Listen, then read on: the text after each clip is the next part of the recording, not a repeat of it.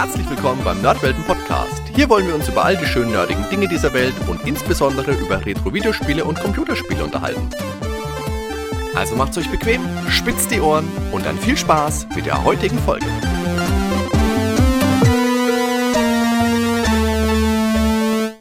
Servus miteinander, willkommen zurück bei einer weiteren Nerdwelten-Episode. Diesmal geht es wieder um ein neues altes Spiel, vielmehr eine Sammlung von alten Spielen für die Nintendo Switch.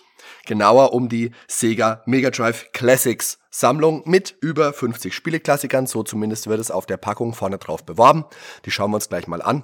Zentral natürlich das Logo des Sega Mega Drive in schlichten Schwarz-Weiß gehalten. Drüber einige ikonische Sega-Helden, die daraus hervor explodieren, könnte man sagen. Sonic natürlich, Altered Beast, den Shinobi, Blaze und Axel und noch einige andere. Darunter haben wir einen lila-schwarz gehaltenen See, in dem sich das Mega Drive-Emblem nochmal abzeichnet und einige Berge im Hintergrund. Ich habe am Anfang gedacht, das ist vielleicht eine Wüste und das hat mich ein bisschen an das Intro von Knight Rider erinnert. Aber gut, so viel dazu. Die Sammlung ist am 6. Dezember 2018 für die Nintendo Switch erschienen. Die gibt's auch für die PlayStation 4 und die Xbox One. Kostet knapp 30 Euro und enthält für die Nintendo Switch 51 Spiele. Für die anderen beiden Konsole sind noch zwei Titel mehr mit dabei. Da gehen wir im Verlauf auch nochmal genauer drauf ein. Was mir bereits im Trailer sehr positiv aufgefallen ist, ist das super intuitive Menü. Wir haben hier nämlich nicht einfach ein schlichtes Menü, durch das wir uns durchklicken, sondern wir haben es im Stil eines Jugendzimmers, in dem wir uns interaktiv bewegen können. Das heißt, wir haben da VHS-Kassetten rumliegen, ein Skateboard, wir haben diverse Poster mit Artwork aus den Sega-Spielen an der Wand hängen, eine Stereoanlage steht mit rum, eine Uhr, durch das Fenster fällt das Licht abhängig von der Tageszeit, die wir gerade haben. Wir haben Getränkebecher rumliegen, ein Super Soaker, die Golden X-Axt steht rum. Wir haben selbstverständlich auch ein Spieleregal und ein TV-Rack, wo ein alter Röhrenfernseher draufsteht und drunter ein Mega Drive. In diesem Zimmer können wir uns jetzt frei umsehen, können mit etlichen Dingen auch interagieren, natürlich mit dem Spieleregal um uns da das nächste Spiel auszusuchen mit der Stereoanlage für Soundoptionen, mit dem Mega Drive für Grafikfilter, für Steuerung, solche Dinge. Es gibt da schon ein bisschen was einzustellen. Natürlich gibt es zusätzlich auch wieder Rahmen. Die Filter habe ich schon erwähnt. Für die Spiele gibt es die Möglichkeit, schnell zu speichern und wieder zu laden. Das funktioniert relativ intuitiv mit dem rechten Analogstick. Da kann ich schnell speichern und dann durch Halten für ein, zwei Sekunden auch gleich wieder laden. Das geht recht flott von der Hand. Zusätzlich gibt es noch die Möglichkeit, Spiele nach vorne zu spulen, also schneller ablaufen zu lassen. Das ist ganz praktisch bei Rollenspielen, wo ich viel grinden muss oder wenn ich eine lange Textpassage habe, die ich nicht unbedingt nochmal lesen will. Daneben kann ich natürlich auch zurückspulen bis zu 40 Sekunden. Die Spulfunktion ist auch ganz schön gemacht. Das ist so ein bisschen mit diesem Schleiereffekt, wie man es von alten VHS-Bändern von früher noch kennt. Einen Online-Multiplayer gibt es. Den habe ich selbst jetzt nicht ausprobiert. Ich spiele meine Spiele lieber mit Freunden auf der Couch. Das funktioniert auch nach wie vor überraschenderweise sehr, sehr gut. Ziemlich cool ist es, dass es für viele Spiele spezielle Herausforderungen gibt, wo man beispielsweise Bossgegner unter speziellen Voraussetzungen besiegen muss oder ein Level abschließen muss, ohne Gegenstände einzusammeln in Streets of Rage. Bei The Revenge of Shinobi muss ich das erste Level mit nur einem Energiebalken abschließen, also da wird schon ein bisschen was geboten. Das ist schon echt ein nettes Feature. Außerdem gibt es für die Switch-Version noch Achievements und zu Achievements kann man stehen, wie man will. In dieser Version gibt es eine für Golden Axe, die heißt Nutze Magie, wenn kein Gegner anwesend ist. Wenn da jemand Freude dran hat, dann ist es schön, dass man sich das so freischalten kann. Ob es wirklich nötig ist, steht auf einem anderen Blatt. Was ich persönlich eine verpasste Gelegenheit empfinde, ist die Stereoanlage, die leider keine Jukebox-Funktion hat. Ich hätte wirklich gerne einfach mal Musikstücke nach Gusto abgespielt, beispielsweise wie es in äh, Smash Brothers ja auch problemlos möglich ist. Natürlich wäre das ein bisschen extra Aufwand gewesen, aber einer, der sich meiner Meinung nach wirklich gelohnt hätte und der die Fans wirklich, wirklich glücklich gemacht hätte. Mich zumindest. Das nächste, was ich ein bisschen vermisse, ist direkt im Spieleregal, wo ich die Spiele auswählen kann. Du hast im Spieleregal die Mega Drive Spiele schön aufgestellt in ihrer Verpackung und siehst leider aber nur die Rücken und du kannst die Packung nicht rausziehen. Du hast kein Artwork, du hast keine Anleitungen, die du dir anschauen kannst. Und das ist wirklich auch sehr, sehr schade. Auch weil du die Cartridges aus den Boxen herausgenommen bekommst, die werden ins Mega Drive eingesetzt und da steht immer nur der Titel drauf. Das ist auch komplett artworkfrei. Sehr, sehr schade. Abgesehen davon, dass es bei einigen Spielen ja gar nicht so sinnfrei gewesen wäre, zumindest eine kleine Anleitung beizufügen, damit man weiß, wie welche Kniffe funktionieren. Beispielsweise, dass du in Streets of Rage nach hinten schlagen kannst oder einen Doppelsprung als Shinobi ausführen kannst. Natürlich, der geneigte Retro-Spieler weiß das vielleicht noch. Ich wusste es nicht mehr. Zumindest bei Shinobi bin ich durch Zufall drauf gestoßen. Da hätte man zumindest die Möglichkeit implementieren müssen, dass man eine digitale Anleitung, einfach nur einen Text, wie es früher bei der Virtual Console beispielsweise war, mit einfügt. Was dagegen ein wirklich herausragendes Feature ist, ist, dass ich bei einigen Spielen die Möglichkeit habe, verschiedene Regionen einzustellen. Das bedeutet, ich kann beispielsweise in Landstalker die deutsche Version spielen oder die englische. Bei Streets of Rage kann ich beim zweiten und dritten Teil auch auswählen, ob ich die internationale oder die japanische Version spielen möchte. Ganz cool ist das natürlich bei Streets of Rage 3, wo ja einige Anpassungen und Schnitte gemacht wurden im Vergleich zur japanischen Version und auch einige Farbgebungen geändert wurden, sodass Axel im dritten Teil statt seinem klassischen weißen ein gelbes T-Shirt und eine schwarze Hose statt der blauen Jeans trägt, was mich immer ein bisschen abgeschreckt und gestört hat. Nachdem wir jetzt ein bisschen die Gegebenheiten kennen, schauen wir uns das Herzstück der Sammlung an. Und das sind selbstverständlich die 51 Spiele, die in der Switch-Version enthalten sind, was, wie gesagt, ja zwei weniger sind als bei den anderen Varianten. Es handelt sich dabei ausschließlich um Titel, die entweder von Sega selber entwickelt wurden oder zumindest gepublished. Das heißt, hier findet ihr nichts von Capcom, hier findet ihr nichts von Konami, hier sind keine Disney-Titel mit dabei und überraschenderweise auch keine Titel von Technosoft, Klammer auf, Thunder Force, Klammer zu, für die Sega ja inzwischen die Rechte besäße. Aber ich schlage vor, wir schauen uns jetzt einfach mal an, was so alles geboten wird. Den Anfang macht Alex Kidd in The Enchanted Castle von 1989. Alex Kidd weiß jeder zu Master System Zeiten damals noch das Maskottchen, bevor ihm dann der Rang von Sonic abgelaufen wurde. Ich habe Alex Kidd früher schon gespielt. Miracle World damals auf dem Master System fand ich ganz okay. Ich bin nicht der größte Fan, es ist okay, dass es drauf ist. Wenn es fehlen würde, würde es mich auch nicht kratzen. Weiter geht's mit Alien Soldier von Treasure, ein 1995er Run and Gun mit Science-Fiction-Setting. Es kracht an jeder Ecke, es ist flott, es ist ein treibender Soundtrack, es ist ein richtig, richtig gutes Spiel, das sich echt lohnt. Alien Storm, ein Arcade-Port von 1991, klassisches Sega Beat'em Up, vielleicht ein bisschen angestaubt, aber heute auch noch überraschend spielbar. Hätte ich am Anfang nicht gedacht, das hat mir wirklich noch Spaß gemacht. Altered Beast ist eine andere Sache. Das fand ich damals schon ein bisschen antiquiert, das ist auch heute also es war damals nicht überragend, es ist nicht gut gealtert. Das ist für mich eher was, das lege ich ein, spiel's ganz kurz, sag, oh nein, danke und mach weiter. Also mit Altered Beast habe ich nicht viel Zeit verbracht, werde es auch in Zukunft nicht machen. Dann haben wir Beyond Oasis, ein Action-Adventure. Kann man vielleicht ein bisschen mit Zelda vergleichen, nur kann man hier wesentlich mehr springen, hat so ein bisschen orientalisches Setting. Hieß im Deutschen beziehungsweise für den europäischen Markt The Story of Thor, was ein bisschen schade ist und ist auch wieder vielleicht ein bisschen Pfennigfuchserei, wenn ich die Region auf Europa ändere und dann eben The Story of Thor spiele, steht trotzdem auf der Cartridge Beyond Oasis, wenn ich es ins Mega Drive einlege. Bonanza Brothers ist mit drauf, ein Comic-Einbruchspiel, das fand ich damals ganz witzig, das habe ich heute auch nochmal ganz gern gespielt. Dann geht's weiter mit Columns, All on Board the Tetris Train, würde ich mal sagen. 1990 kam das auf den Markt, hat diverse Sequels hervorgebracht. Teil 3 ist hier auch noch mit drauf. Ich war nie der größte Columns-Fan. Ich habe, wenn dann lieber Tetris gespielt kann mit drauf sein, muss nicht mit drauf sein. Auf jeden Fall hätte ich nicht gleich zwei Columns-Spiele gebraucht. Comic Zone, ein Beat'em Up. Da habe ich mit Ben schon mal drüber gesprochen in der Episode über die ganzen Mini-Konsolen. Da, das hat Ben nochmal explizit hervorgehoben, dass er das ganz toll fand. Das hatte dieses coole Feature, dass man in den Comic-Panels hin und her geklettert ist. Das war wirklich ganz nett. Mich selber hat das nicht so gepackt. Ben ist davon schwer begeistert. Das nächste Spiel auf meiner Liste ist Crackdown. Da habe ich mich damals immer gefragt, ob das vielleicht was mit dem Xbox-Titeln zu tun hat, für den Xbox 360-Titeln, von denen es ja inzwischen auch drei Stück gibt. In beiden Spielen rennt man durch eine Stadt. In der einen schärft man Bomben, bei Crackdown für, fürs Mega Drive legt man die Bomben.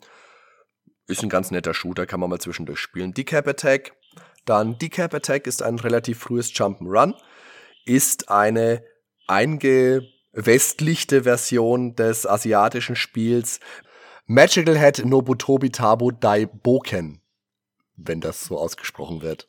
Das japanische Original hat ein arabisches Setting für den westlichen Markt, wurde das Ganze ein bisschen makabrer gestaltet. Da spielt man eine kopflose Mumie, die ihre Gedärme aus dem Bauch auf Knopfdruck aus, als Attacke raushaut. Das ist ein okayes, frühes Jump'n'Run, das kann man schon mal spielen.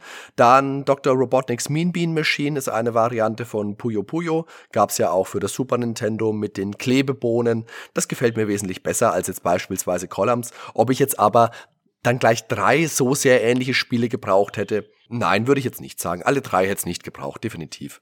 Dynamite Heady, wieder von Treasure aus dem Jahr 1994, ist wieder ein Jump'n'Run. Ich mag von Treasure ja mehr die Titel, wo es mehr Kavums macht, aber das ist schon auch in Ordnung. Eastward City Under Siege ist ein Spiel aus dem Jahr 1990, ist da in der Powerplay 1090 mit 75% gewertet worden. Kann man vielleicht leicht mit dem Ur-Shinobi vergleichen, vielleicht ein bisschen langsameres Gameplay, ist auch nicht unbedingt meins. Fatal Labyrinth ist ein absoluter Füller, und Flicky ist auch nur aus dem Umstand heraus interessant, weil die Flickies ja die Wesen sind, die man in Sonic vor Dr. Robotnik oder Dr. Eggman, wie er dann später heißt, rettet. Gameground ist ein etwas skurriler Shooter, der einen ziemlich flackrigen Intro-Titelschirm hat. Galaxy Force 2, damals in der Videogames 892 mit 29% getestet, das hätte ich hier drauf auch nicht gebraucht. Da gibt's andere Titel, die den Platz mehr verdient gehabt hätten. Verdient haben ihn allerdings alle drei Golden Axe-Spiele. Klassische Conan der Barbar, Beat'em Up Action von Sega. Schwertschwingende Barbaren, Zwerge, die Amazone, Drachen, da ist wirklich alles mit dabei, was man aus, wie gesagt, Conan, Dungeons and Dragons kennt und liebt. Die spiele ich auch heute noch gerne. Dann für mich das Highlight der Sammlung, endlich Gunstar Heroes von Treasure. Früher gern und oft gespielt. Probotector auf Steroiden könnte man vielleicht nochmal sagen. Nochmal schneller. Die Helden können rutschen. Ihr könnt die Gegner durch die Gegend werfen. Es knallt und wumst an allen Ecken und Kanten. Super Spiel. Kid Chameleon. Ein frühes Jump'n'Run für das Mega Drive mit der Prämisse hauptsächlich cool zu sein. Ihr spielt ein cooles Kind, das in der Arcade in einen Automaten hineingezogen wird, weil halt und der sich in verschiedene Anzüge werfen kann. Als Samurai, als Ritter, als Rhinoceros-artiges Ding. Das fand ich damals recht interessant. Das habe ich im Theo Kranz Versand in Würzburg auch einige Male auf dem Mega Drive gespielt, selber nie besessen, jetzt erst, also nicht für diese Sammlung, ich besitze auch eine andere Mega Drive Sammlung, auf die gehe ich dann nochmal kurz ein. Da habe ich da das erste Mal wirklich gespielt. Ja, ist okay, kann man spielen. Interessanter ist dann wieder Landstalker. Das war so ein bisschen der Versuch, im Action-Adventure-Genre aller Zelda nochmal gut Fuß zu fassen. Hat als extra, dass man das ganze Spielgeschehen eher aus einer isometrischen Perspektive spielt und dass der Held Nils in der europäischen Version springen kann. Das hat's manchmal nicht ganz einfach gemacht, weil man doch viele Sprungpassagen hatte, die man gut timen musste. Aber Landstalker ist auch heute noch ein gutes Spiel. Light Crusader 1995 von Treasure geht auch noch mal grob in die Richtung. Das hat mich leicht ein bisschen mehr an Diablo erinnert, an den ersten Diablo-Teil, der dann ein bisschen später rauskam, natürlich ohne das ganze Gelute und Gesammle. Aber auch ein recht interessantes Spiel mit einem doch eher düsteren Setting. Dann gibt's wieder drei Klassiker, die über jeden Zweifel erhaben sind. Das sind Fantasy Star 2, 3 und 4. Klassische JRPGs von Sega, eher mit einem Science-Fiction-Setting, wobei Teil 3 beginnt ja dann doch eher in einer Fantasy-Umgebung, aber umspannt ja mehrere Generationen. Auch ein echt gutes, echt tolles Feature. Danach kommt Restar, wieder ein Jump'n'Run von Sega mit dem kleinen lustigen Sternchen mit den Händen. Auf Shadow Dancer kam ich ja in der Ninja-Folge schon zu sprechen. Das mag ich recht gerne, ich mag auch den Hund.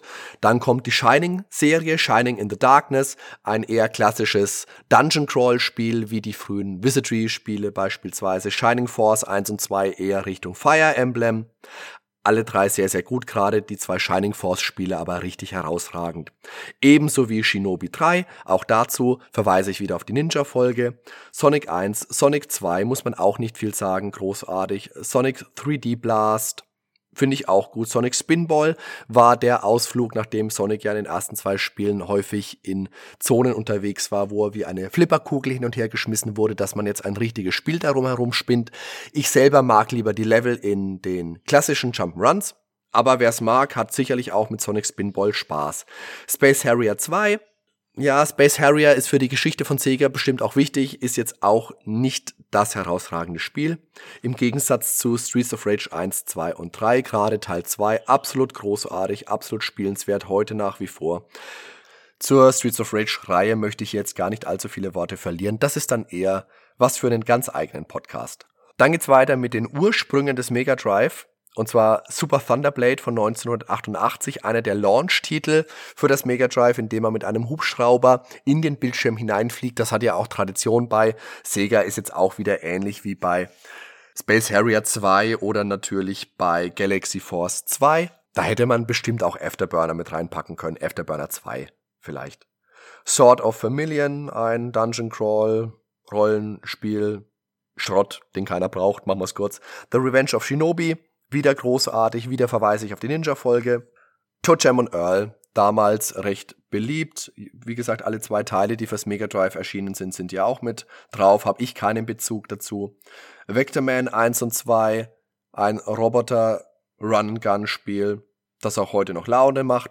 Und den Abschluss macht Virtua Fighter 2. Warum auch immer.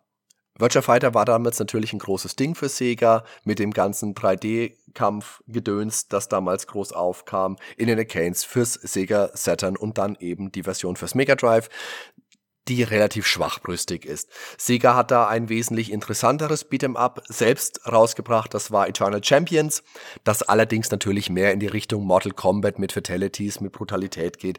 Da kann ich verstehen, dass man das nicht mit draufgepackt hat. Ob es jetzt aber Virtua Fighter 2 hat sein müssen, dem stehe ich auch eher kritisch gegenüber. Das waren jetzt also die 51 Titel, die die Switch-Besitzer bekommen. Für die anderen Konsolen, wie gesagt, sind da noch zwei extra Titel mit dabei. Und das sind Wonderboy 3 Monster Layer und Wonderboy 5 in Monster World. Und das ist wirklich sehr, sehr schade, dass diese beiden Titel, die doch noch ein bisschen Action-Adventure, Rollenspiel, vielleicht Metroidvania-Flair mit reingebracht hätten, fehlen. Und es ist auch nicht wirklich klar, warum die nicht mit drauf sind. Ist da jetzt zu wenig Platz auf der Cartridge oder warum auch immer. Zumindest als kostenlosen Download hätte man die schon noch nachreichen können. Ich weiß nicht, ob das in Zukunft vielleicht sogar noch nachgereicht wird. Im Augenblick ist dem auf jeden Fall aber leider nicht so. Eine Rezension zu einer großen Sammlung ist natürlich nicht komplett, ohne noch rumzuheulen, was man gerne drauf gehabt hätte und was einfach fehlt. Deswegen folgt jetzt was dem Hardy alles so fehlt.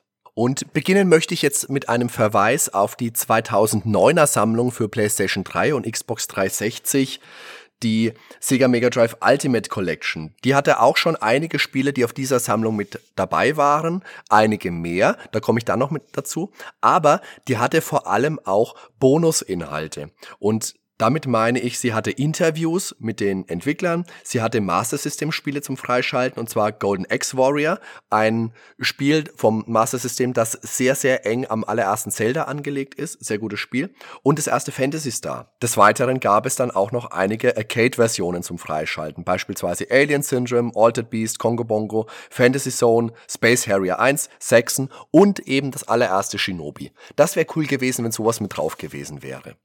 Dann geht's weiter mit Sega eigenen Titeln, die auf dieser Sammlung fehlen. Und das sind natürlich als allererstes mal Sonic 3 sowie Sonic und Knuckles.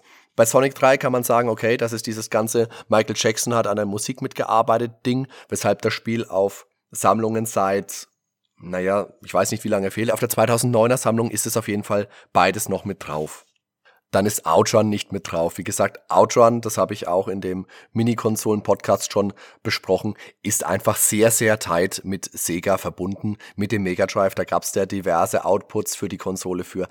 Das allererste Outrun hätte mit drauf gehört, auch wenn man dann vielleicht das Auto ein bisschen hätte modifizieren müssen, damit man das Ferrari-Pferd nicht so gut erkennt. Und für Afterburner 2 gilt natürlich genau das Gleiche. Und wo wir es gerade von Michael Jackson hatten, auch Moonwalker ist ja von Sega selbst entwickelt. War damals eigentlich überall, wo ein Mega Drive ausgestellt war, war Moonwalker drauf, wenn nicht gerade Sonic drauf war. Das ist natürlich auch wieder ein Lizenzding und außerdem ist Michael Jackson ja durchaus umstritten, das darf man auch nicht von der Hand weisen. Aber dennoch war Moonwalker ein wichtiger Bestandteil des Mega Drive. Wie übrigens auch die beiden Echo the Dolphin Titel. Man darf aber bei all dem nicht außer Acht lassen, dass ja dieses Jahr auch nochmal ein neues Mega Drive Mini erscheinen soll. Und ich hatte ja schon erwähnt, die Lizenz für die Thunder Force Spiele von Technosoft, die liegen inzwischen bei Sega. Und ich gehe eigentlich wirklich fest davon aus, dass diese Titel inklusive Thunder Force auf der Konsole dann enthalten sein werden. Und ich hoffe, ich hoffe inständig, dass sie sich dann auch Lizenzen für Konami und Capcom Spieler holen, weil da gab es auch wirklich, wirklich tolle Titel fürs Mega Drive. Natürlich Castlevania, Probotector, die Turtles hatten ein eigenes Spiel mit The Hyperstone Heist. Street Fighter 2 gab es fürs Mega Drive, Road Rash, Strider, Earthworm Jim, Dune 2, Splatterhouse 2 ist einer meiner Favoriten, Micro Machines fand ich super, natürlich die Disney-Spiele, die Sega selbst entwickelt hat. Castle of Illusion, World of Illusion, Quackshot, das ist natürlich auch alles wieder sehr, sehr lizenzabhängig, aber das waren super Spiele, die die Spieler heute auch sicherlich gern nochmal spielen würden. Unterm Strich bleibt jetzt also für die Nintendo Switch eine Sammlung mit 51 Spielen. Beileibe nicht 51 Klassiker, aber es sind zumindest 13 richtig, richtig geniale Spiele dabei. Das sind für mich ganz der Heroes, Landstalker, die drei Fantasy Star Spiele, Shadow Dancer, die zwei Shining Force Teile, Shinobi 3, Sonic 1 und 2, Streets of Rage 2 und The Revenge of Shinobi. Außerdem bekommt ihr für 30 Euro 51 Spiele. Das bedeutet, ihr zahlt pro Spiel nicht mal 59 Cent. Und das ist wirklich unschlagbar. Als Fan von altem Kram, und wenn ihr das jetzt immer noch hört, dann seid ihr das, kommt ihr an dieser Sammlung nicht vorbei. Die ist wirklich lohnenswert, die macht wirklich Spaß. Ich vergebe trotzdem mal nur die Wertung gut, weil ich mir dann doch vom Mega Drive Mini erhoffe, dass es dann wirklich, wirklich die definitive Sammlung wird mit eben Echo the Dolphin, mit Outrun, mit Afterburner 2, mit solchen Titeln und vielleicht dann doch auch mal mit Sonic 3, mit Capcom-Titeln, mit Konami-Titeln, mit Thunder Force. Das wäre wirklich, wirklich eine echt coole Sache. Ich danke euch fürs Zuhören. Ich wünsche euch noch alles Gute. Ciao, bis zum nächsten Mal. Euer Hardy.